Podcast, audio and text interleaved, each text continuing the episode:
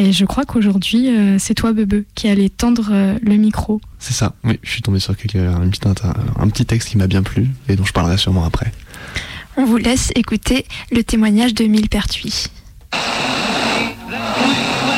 Aujourd'hui, dans les rues de Paris contre le verso de la PMA.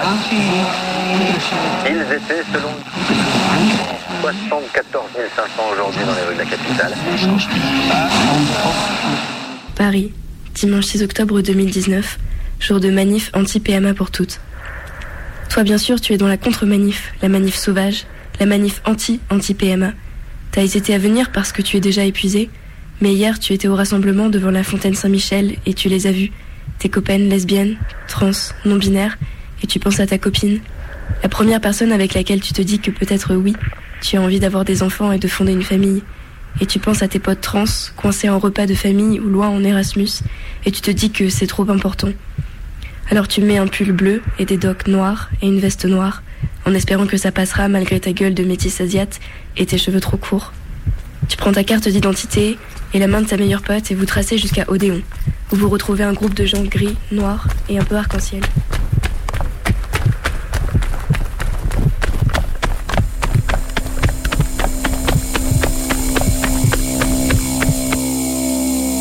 Et vous criez une première fois sur les manifestants que la bouche de métro vomit par paquet.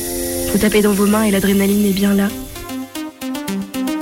mais déjà, il faut rester sur ses gardes, être mobile, bouger par petits groupes le long des rues parallèles au cortège et tu passes, repasses, traverses ce flot de gens avec leurs drapeaux verts et rouges. Tu ne vois que ça. Tu en as déjà croisé des centaines. Des vieux, des prêtres en soutane, des mères en ciré jaune avec leurs mômes blancs et blonds, des pères avec leurs fils et leurs polos bleu marine et leurs grosses montres viriles, des adolescentes avec des queues de cheval, des gens de mon âge, des jeunes dans la vingtaine avec des autocollants, liberté, égalité, paternité, cut the crap.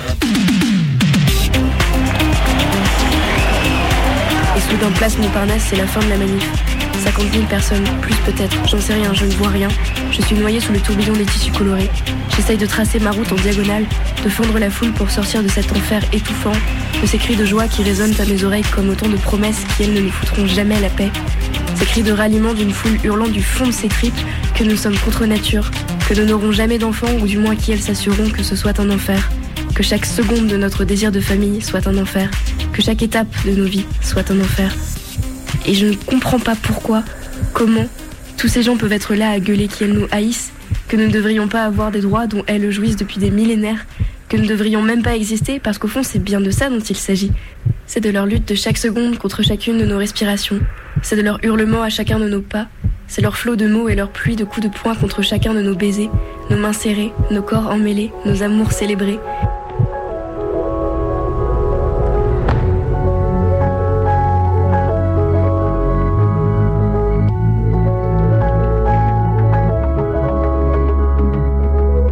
Et j'ai mal dans la poitrine parce que ça cogne, parce que j'ai peur, parce que je sais qu'entre les petites mamies réac au chapelet en bois, il y a des néo-nazis, des fachos de souche, des mecs cis blancs dont les biceps sont la taille de ma tête et qui s'entraînent depuis des mois, des années, à faire pousser leurs couilles et leur taux de testostérone pour venir dans des moments précis comme cela nous éclater la gueule, nous attendre au tournant, nous choper en pleine rue de Paris sous les yeux vitreux des gendarmes et nous écraser, casser du PD, expulser toute la frustration contenue dans leur corps surdiscipliné. Et je serre fort la main de ma meilleure amie. Et on bifurque rapidement dans une rue parallèle en voyant une ligne de gendarmes s'avancer vers nous. Et nos mains se lâchent et le groupe se disperse.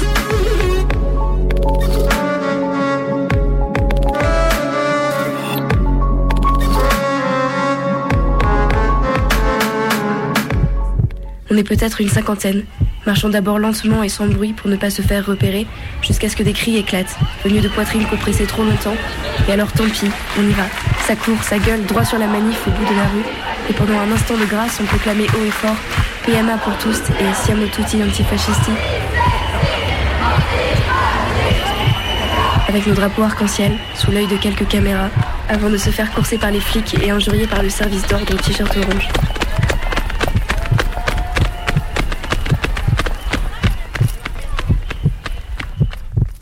La débandade. La peur panique qui monte, la main de ma meilleure amie et celle d'une autre amie qu'on entraîne sur le côté entre les bus des associations catholiques, descendues de leur ville comme pour une sortie scolaire, culturelle, un divertissement pour personnes âgées.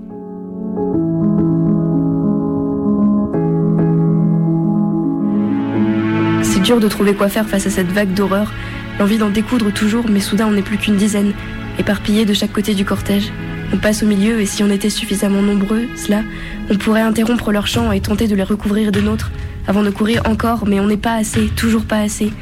Et leurs airs joyeux et leurs mines réjouies me trouent le cœur, et voilà encore les gendarmes qui montent vers nous, alors encore on fuit. On tente de retrouver d'autres groupes, on piétine, on manque d'informations, de communication entre nous.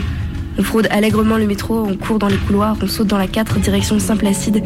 et en sortant ensemble, une petite dizaine à peine, on hurle PMA pour tous, face aux manteaux en cuir et aux mocassins qui tiennent fermement les baguettes de leur drapeau et qui nous huent alors qu'on sort. Et même dans ces foutus escaliers de métro, elles sont plus nombreuses que nous, et dehors les keufs nous attendent pour nous cueillir comme des fleurs. Madame, madame, et le voilà dans toute sa splendeur, bien rasé, aux yeux bien bleus. Non, vous allez là-bas, contrôle d'identité. J'ai déjà été obligé de vous appeler plusieurs fois, vous allez là-bas.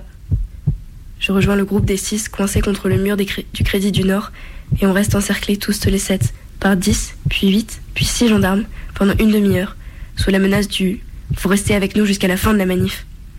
Et il fait un peu froid sur la plaque d'aération sur laquelle on est assis, pendant que les Marie-Madeleine et autres Jean-Sébastien passent en nous dévisageant, font acheter leur goûter dans la boulangerie d'en face, et il fait un peu colère d'entendre des Oui, on a un groupe de LGBT, ils sont calmes. Mais je dis pas que vous cassez des choses, je dis que dans vos manifs, il y a des gens pas bien, des gens mauvais qui viennent casser, et donc on vous interpelle pour contrôle d'identité, parce que vous êtes des opposants à la manif. Eux, ils ont le droit de manifester aujourd'hui, comme vous, vous avez le droit à un autre moment. Eux, on les arrête pas parce qu'ils cassent pas.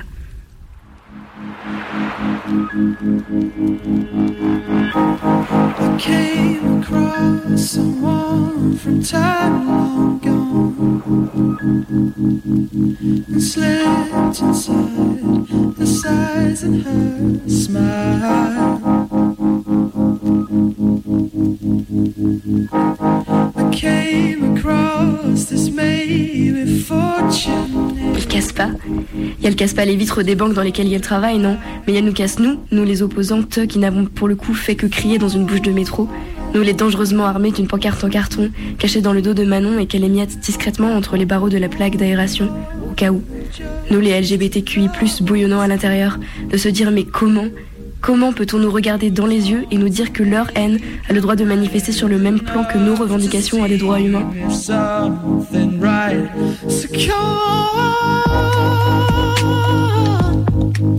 Comment peut-on oser mettre en parallèle nos cortèges Comment peut-on affirmer sans ciller que les discours se valent et doivent être entendus tous deux pour pouvoir trancher Comme si une quelconque comparaison était possible entre un discours d'extermination et un discours de survie Comme si nous ne jouions pas nos vies sur ce macadam contre lequel on nous presse Comme s'il n'était pas normal que nous nous opposions à des milliers de personnes non concernées qui descendent dans la rue nous jeter à la face que ça les emmerde, qu'on puisse avoir les mêmes droits qu'elles eux, alors que ça ne changera strictement rien, rien à leur petite vie étriquée de bourgeois engoncés dans leurs valeurs. Mais qu'est-ce que ça peut bien leur foutre qu'on fasse des gosses et qu'on les élève avec amour Quel foutu chemin de pensée tordu faut-il emprunter pour voir en nous la décadence de l'espèce humaine, la fin de la femme et de l'homme, la déchéance de la civilisation Tous ces mots martelés dans un micro relayé par des dizaines d'enceintes et des dizaines d'écrans géants le long du boulevard. Et moi je me dis que ça fait beaucoup quand même, non? Même si on a de grandes ambitions.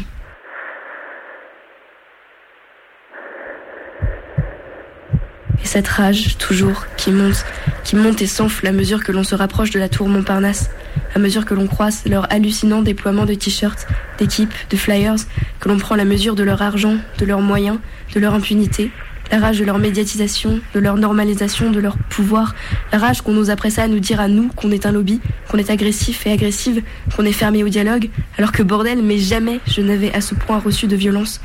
La rage de cette injustice sans nom, ou plutôt au nom trop nombreux, la rage de l'ignorance, de la mesquinerie, de la haine, la rage qu'on nous prenne sans cesse pour des cons, pour des connes, la rage qu'on nous interpelle pour notre dégaine queer, la rage de voir ce gendarme asiate et cette femme noire avec une pancarte où sont dessinées des éprouvettes en dessous desquelles il est écrit le mot papa,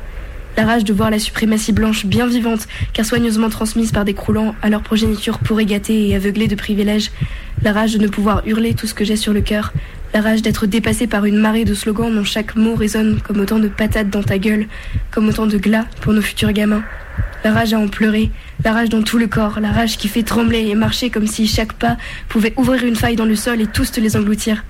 La rage à travers tout Paris, la rage jusqu'à ce type étalé sur deux sièges dans le métro du retour, la rage d'avoir dû rentrer, seul, épuisé, en les voyant avec leurs drapeaux roulés dans leurs sacs sur les terrasses des cafés, un bon dimanche après-midi après la messe, une jolie sortie en famille, une initiation aux valeurs civiques, et cette envie de renverser les tables,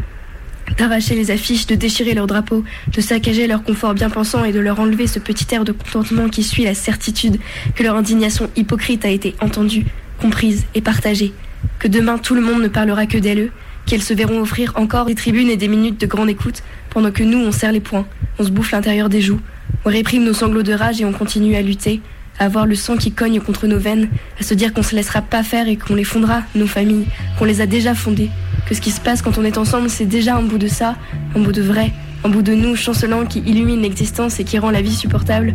un bout de nous bancal qui avance pourtant sans cesse, un bout de nous les mains jointes, la tête haute et les mâchoires serrées, un bout de nos fiertés.